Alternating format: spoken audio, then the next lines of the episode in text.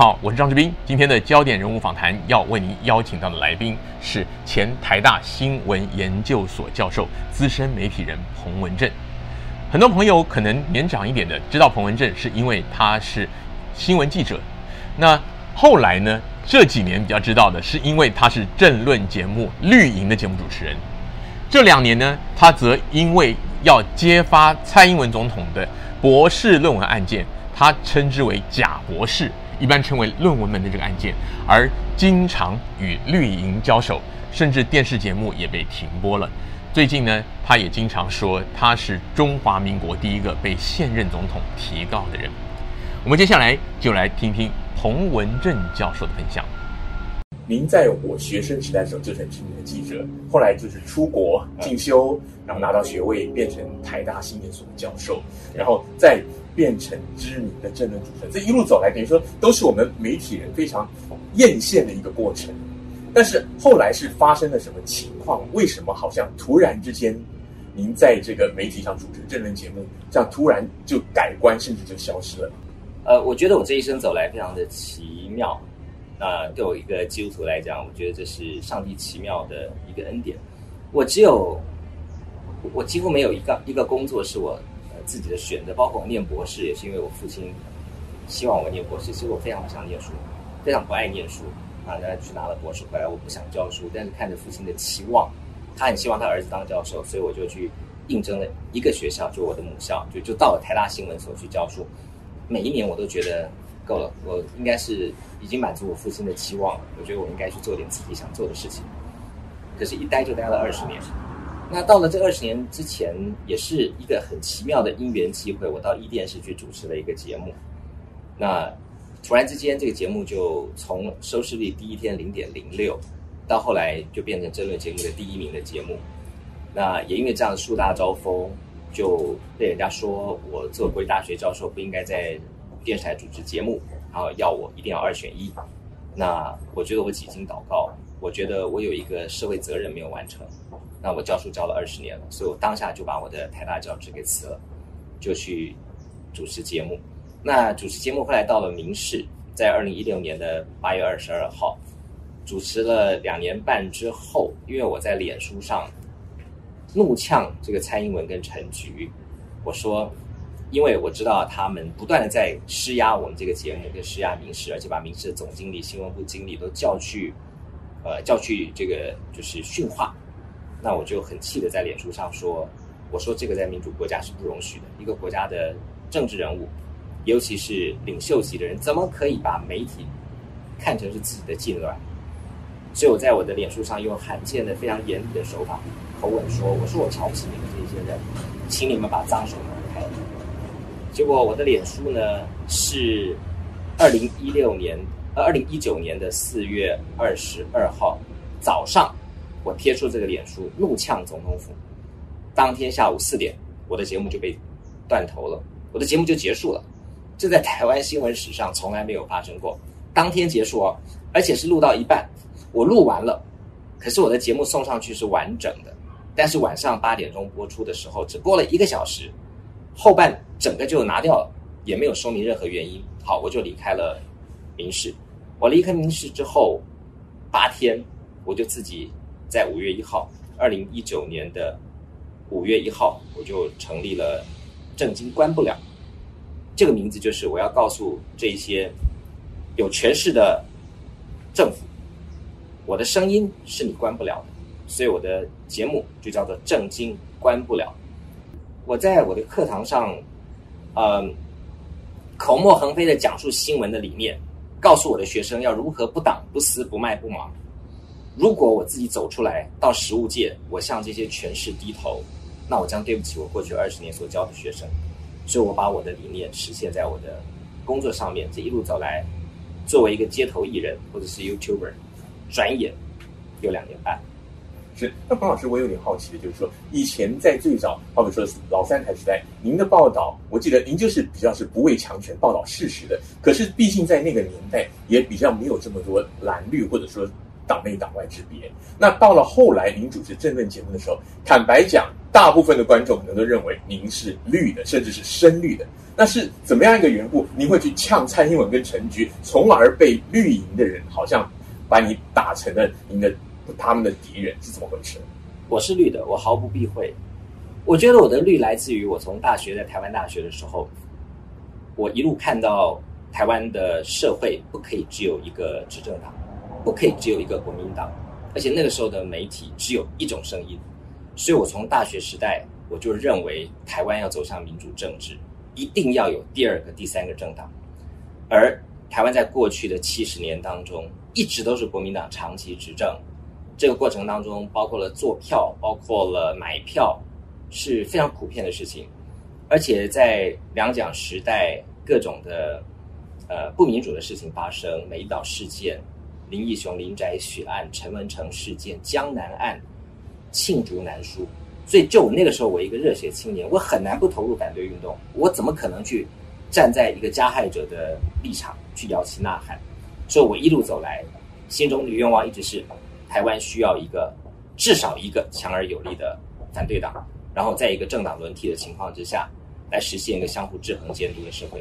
所以，我这样子，我其实我被标签为我是绿的，甚至是深绿的。我觉得我我很坦然接受，而且我觉得到今天为止，我还是主张台湾的未来应该由两千三百六十万人在一个不受胁迫的情况下，自由意志表达的情况下，以公投的方式来决定。那在台湾这样的言论被归类为深绿极毒，那我也坦然接受。我觉得对我来讲。政治的选择上面还有一个东西叫做价值。我一直相信圣经上说的，我是一个基督徒，圣经上说，不要顾念那看得见的，因为看得见是短暂的；要顾念那看不见的，因为看不见的是永远的。四年一次的选举，谁执政，民意这些东西都是过眼云烟。要怎样为这个社会保留一个一个长远的，可以对祖先交代，也可以对后世子孙交代的价值？这才是台湾社会，也是两岸所有的人必须共同勉励的一个方向。为政权服务，就像沧海一粟，就像过眼云烟，它一转眼就没有。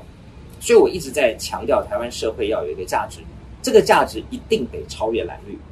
我作为一个媒体人，我自诩我是一个长期的反对党，因为媒体本来就该是反对党。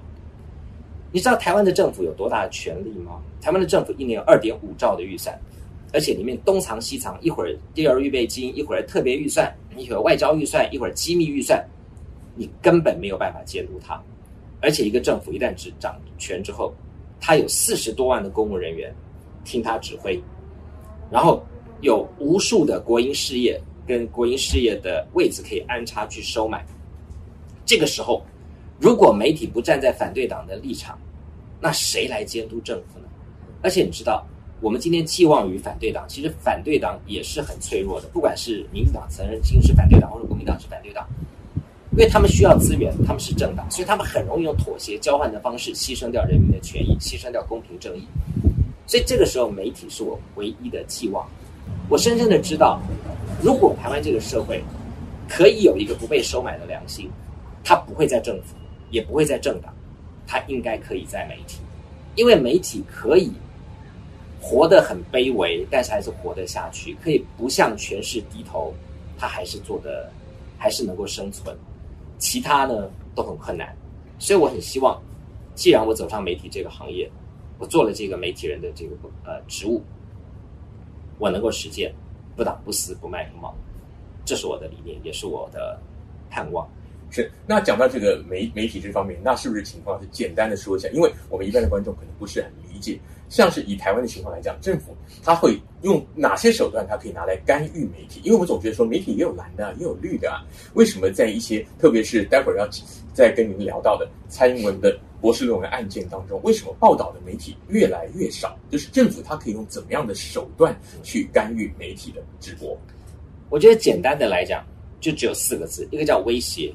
一个叫利诱，我觉得威胁大概可以让百分之三十的人闭嘴，利诱更厉害，它比威胁更厉害。所以我记得施明德曾经讲过一句话，那句话其实在我的心目中，我一直拿来提醒自己。他说：“承受苦难易，抵抗诱惑难。今天政府用了大笔的这个预算，编列去收买媒体，从广告、置入、行销，呃，台湾现在最糟糕的情况下是媒体用来称斤论两的卖。我想大家不知道记得不记得，大概在约莫一年前，总统府有一份所谓的骇客文件突然流入到市面上，就是这份文件上面呢，后来经查是从总统府副秘书长刘建新的开会会议记录给流出来的，你就看到哎，总统府竟然在各种媒体的人员的安排上面，然后这个媒体上面怎么样的去操作，怎么样的去置入，在这会议当中写的。就是清清楚楚。还有一件事情也是发生在在约在半年前，是台湾的疫情指挥中心啊，就是卫福部有一个给记者的群组当中，突然在早上八点钟左右出现了一个媒体访问价目表，大概在二十分钟后就被回收了。可是不巧呢，就被少数几个媒体的人呢给留下来了。这份价目表的意思是说，全台湾所有的电视台。没有一个例外。首长上节目接受专访，每三十分钟的价目，从最高的五十几万到二十几万，通通都有。意思就是说，你今天看到有一个人受访，一个政府官员受访，他不是因为这个政府官员有新闻价值，而是这个时段是政府官员拿着老百姓的纳税钱去买来。这对我一个在校园里面教了二十年新闻学的教授来讲，我直呼不可思议。这是践踏民主、践踏新闻，莫此为甚。而这样的事情，大辣辣的在台湾今天这个号称人权民主的地方，却不断的上演。这是我讲到的利诱部分，包括了蔡政府在选前所有的去接受所谓的网红访问，就像你我这样子的访问，每一个。背后都有千丝万缕的利益输送。另外一个部分叫做威胁，威胁很简单。第一个遭殃的人就是我的节目，我的节目在二零一九年四月二十二号当天应声倒地，把整个节目砍断，就没了。从此以后，正经看民事这个在正经，在民事一个旗舰的节目，呃，每天帮民事带进大概五十万到六十万广告收入的这样的一个节目就没了。台湾社会对这个事情的反应似乎也是，呃，几天或者几个月就慢慢的接受了这样的一个事实。按理说，民视或者以前我们在正经看民视，我们的立场基调上是比较偏绿。但是如果各位看了我的节目，包括在一电视，我其实作为一个长期学界出来的媒体人，我不认为蓝绿是重要的，我认为价值是重要的。于今看来也是如此。因为蓝绿的政治人物是穿梭往来，基本上在台面下是没有差别的。不管嘴巴上讲的蓝或嘴巴上讲的绿，其实都是言不由衷，都是拿来欺骗选民的。那有一个东西比蓝绿，甚至比红，甚至两岸三地，全世界的华人，如果将来大家要追求一个共同的目标，这个目标不会是一个国家或者是一个政策，它会是一种价值。也只有大家在一个固定的价值下，大家才有可能去谈统合的任何的问题，不然都是缘木求鱼。所以我觉得，这个社会或这个世界现在最缺乏的是一种可长可久的价值。这也是我在《正经关不了》这个节目当中，为什么穷追猛打蔡英文的论文？因为一个国家最高的元首，如果可以如此的贪赃枉法。而如此的践踏教育的尊严，那这个国家、这个社会如何能够不日趋下流呢？是。那您谈到这个正经关不了，然后谈到了关于蔡英文的这个论文的问题。那我想，很多朋友在目前来讲，台湾社会已经变成一个信者很信，不信者很不信的二分法。嗯。那我也有稍微看一下，如果观众朋友有兴趣的话，可以去 YouTube 上看正经关不了。那有很多很多的证据可以给大家来做参考。那我接下来想问彭老师，就是说您。是怎么样的一个情况？觉得说我一定要等于说，您现在专注在这件事情。嗯，我们知道有很多的政治评论员，他可能会关注很多很多的面向。但像您这样子，差不多两年多了吧，对，就完全在追这一个案件，然后亲自去造访，像是伦敦大学政经学院，然后去图书馆，去各种各样的，然后也成为中华民国第一个被总统控告的人。你的感受是什么？为什么会有这么强的使命感在这么单一的一件事情上？哦，其实我的节目在二零一九年五月一号正经关不了。一开始的时候，我们并没有谈论文，我们也是跟所有的争论节目一样，谈当下的所有社会议题。到了六月份，开始贺德芬老师、林环强教授把这样的一个讯息，其实最早是呃，在美国的政论家这个曹长青先生丢了这么个问题出来。刚开始我也是跟很多不相信的人一样，这怎么可能？这个学校怎么可能让一个人这样玩？但经过了几个月之后，越来越发现不对，所以我大概从二零一九年的七月份开始，我就一天都没有间断到今天。我之所以在这八百五十个日子锲而不舍地追同一个单一议题，是因为我们越往下追，越发现这个当中有非常非常多涉案的人。跟涉案的证据，而因为这样子，所以我被告了，我被起诉了。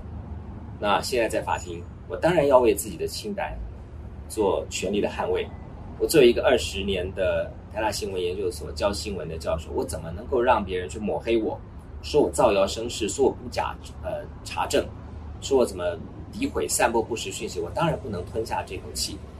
因为我们手上掌握的证据是非常的清楚，我想今天还会支持蔡英文的人，大概只有一种情况，就是在台湾的大部分的一些支持者说：“哎呀，这个总统不需要有博士学位啦，台湾现在抵抗中国比较重要啦，这个问题不重要。”但是在我看来，有比所谓的政治更重要的东西是价值。如果这件事情就这样子没有办法水落石出，那我想台湾的监狱也不是关犯人。那所有的诈欺犯、所有的贪污犯、所有的这些相关的刑事犯罪，也都不需要。而事实上，我想，在西方国家或者在人权国家，这样子的一个法律，或者是呃民主，或者是说所谓的呃价值，是很重要的。不可能因为一个人是国家元首，或者是一个人是有什么身份地位，所以他就可以自外于法律。啊，特别是这是一个诈欺，这是一个贪渎，这是一个伪造文书的种种这些，所以我当然会追下去。所以我曾经撂下豪语，说这个案子一定会追到水落石出。这是一个兄终弟及、父死子继的案子，我绝不会因为这个个人的任何的融入或者个人的得失不得失，我会有任何的停止。这件事情一定会彰显公义，把这个。摊在阳光下，就像路加福音八章十七节说的：“隐藏的事没有不显露出来的。”我有一定的信心，因为这是事实，事实是不容易扭曲的。是。那您刚才也提到这个圣经的金句，接下来想请问彭文正弟兄，我们在台湾其实很多的教会，一般来说，第一个可能就讲究和睦，不谈政治；那第二，有一些比较本土的一些宗派，那可能政治立场是比较偏绿的，比较坚定一点的。那以您目前的状况，您在信仰上，在教会生活有没有受到怎么样的压力？是的，一定会有。其实台湾的教会也是蓝绿分明，很多教会不谈政治，很多教会投入政治。那投入政治，彼此之间的呃这种这种不和睦，其实是很明显的。那特别是牧者跟牧者之间，有的。几乎是教会跟教会之间是不往来的，这个也没有什么，因为弟兄姐妹基督徒，我们都是人，我们都有罪。好，在过去，我觉得要让蓝绿的事情说清楚是困难的，可是我觉得像论文门这件事情，其实是一个超越蓝绿的事实的认定，所以我倒觉得教会可以不谈支持谁，不支持谁，或者是可以不谈统独。或者是不谈蓝绿，因为那是政治的选择。可是假冒伪善的人有祸了啊！圣经上耶稣最讨厌这些法利赛人。很清楚的是，论文是真是假，学位是有是无，是否诈欺，是否贪渎，这是事实的认定，与价值、与政治、与选择是没有关系的。所以我个人认为。教会也好，在这样的一个是非对错的司法认定上面，其实是可以有他的看法的。那我在我所处的教会，呃，我在教会是长老，我所处的教会其实我自己可以感受到是一个蓝大于绿的教会，所以我有一阵子，当我在追国民党党产。当我在追转型正义的时候，我其实是不太想去教会的。我我必须说实在话，因为我知道大家 对我的眼神有点怪异，我可以感觉得出来。可是最近他们又非常非常的欢迎我。可是我还要告诉我的弟兄姐妹，我没有变啊！我从头到尾我守的是一个价值！我认为国民党不该有党产，我认为过去不公不义的事是应该被平反。所以我一路走来，其实我我思考的问题。超越了这一些，我一直希望自己能够做到声音上说的，顾念那看不见的，因为看不见的是永远的。是，你讲到这里，我想到一件事情，我看到台北市议员国民党的革命实政院院长罗志强，啊、他贴了一个贴文，嗯，他说他前几天跟马英九前总统去 hiking 去践行，嗯、他说马前总统很夸赞彭文正，他就说。马总统是不是忘记以前彭彭文正是怎么样骂他的？但是话锋一转，罗志强他就说，他觉得彭文正以前用什么力道监督马英九，现在就用什么力道来监督蔡英文，他觉得这个是风骨。那从你刚刚刚刚的分享那么多，我觉得说，这是不是一个媒体人的使命感？因为现在坦白讲，您自嘲说街头艺人 YouTuber。其实真的跟以前来讲，不要说是光环了，甚至资源也差很多。但是您坚持下去，是不是就是因为这样的一面？其实我走过监督马英九政府，走过监督民进党政府，这六年多来，百感交集。曾经力挺我的朋友绝尘而去，把我骂到臭头；曾经把我骂到臭头的朋友呢，现在呢就常常称赞我，所以我就更让我。体会到圣经上说的什么叫做不要顾念那看得见的，因为看得见的是短暂的，如白驹过隙，过眼云烟。马总统，我在一电视主持的时候，我一出来刚好就是马政府执政。你说那时候我我我我不知我不知呃不去监督马英九，我去监督在野党，那不是很奇怪吗？我到现在也是啊，我常常跟媒体人讲，我说你跟我谈民呃国民党现在如何如何，你不觉得有点无聊吗？因为国民党什么都没有。他连管好自己的能力都没有了，因为他已经在野了，他手上一点公权力都没有。好，那是谁拿了我们一年二点五兆的预算？那我们不去监督他有意义吗？那对马英九来讲，对我们以前真的是照三餐问候他，我也问候过他的论文，他的论文写的也是二二六六，我必须坦白讲，但人家好歹是真的论文啊，在那个年代，我们不能去要求说那个年代论文要如何的，但是他。好歹是一个真的论文，好歹是一个真的学位，好歹是一个有口试的过程。马英九执政时候的国民党，我必须对照于现在，我必须称赞。虽然我以前常骂他们，他们对于不同的意见，他们会不舒服，他们会试着想要影响我们，但不会用粗暴的手段。而且我必须说实在话，我在监督马英九的那几年过程当中，我从来没有接受过。任何一个人对我关说说，你不可以再骂马英九，或者你不要如何如何，你不能这样如何如何，或者是甚或告我，没有，真的没有。可是民进党执政之后，这种事情就是照三餐来啊，什么都有，来关说的，要上节目的，啊，叫我不要约我吃饭的，然后，呃，我的老板郭背红，呃，被威胁的，被利诱的，层出不穷，到最后干脆把我节目关掉，因为我什么都不理。民进党不是主张党政军退出媒体，党政军退出媒体，国民党，国民党的政，国民党的军退出媒体，不是在野党，其他的党政军退出媒体，把那个位置空出来，让我的人来垫来递补。我过去做了一件事情，我个人过去认为是一件对的事情，如今我有点后悔，就是我曾经大力的疾呼，也参与过党政军退出媒体的活动，那时候我在学界，这个是对的，坦白讲。不应该让政党，呃，这个党政军，因为党政军的背后都是都是特定利益，而且这是这个所谓的政府的，就是政府组织人民的纳税钱。我怎么政府你怎么可以拿我的纳税钱去收买媒体洗我的脑呢？媒体当然是要自外于这所谓的三权分立之外的第四权。所以过去我投入很多这方面的活动，但于今我觉得当我把党政军赶出了台湾的媒体之后，留下的空隙竟然由民进党的党政军接收了。我突然觉得我有点被耍了的感觉，我有点后悔。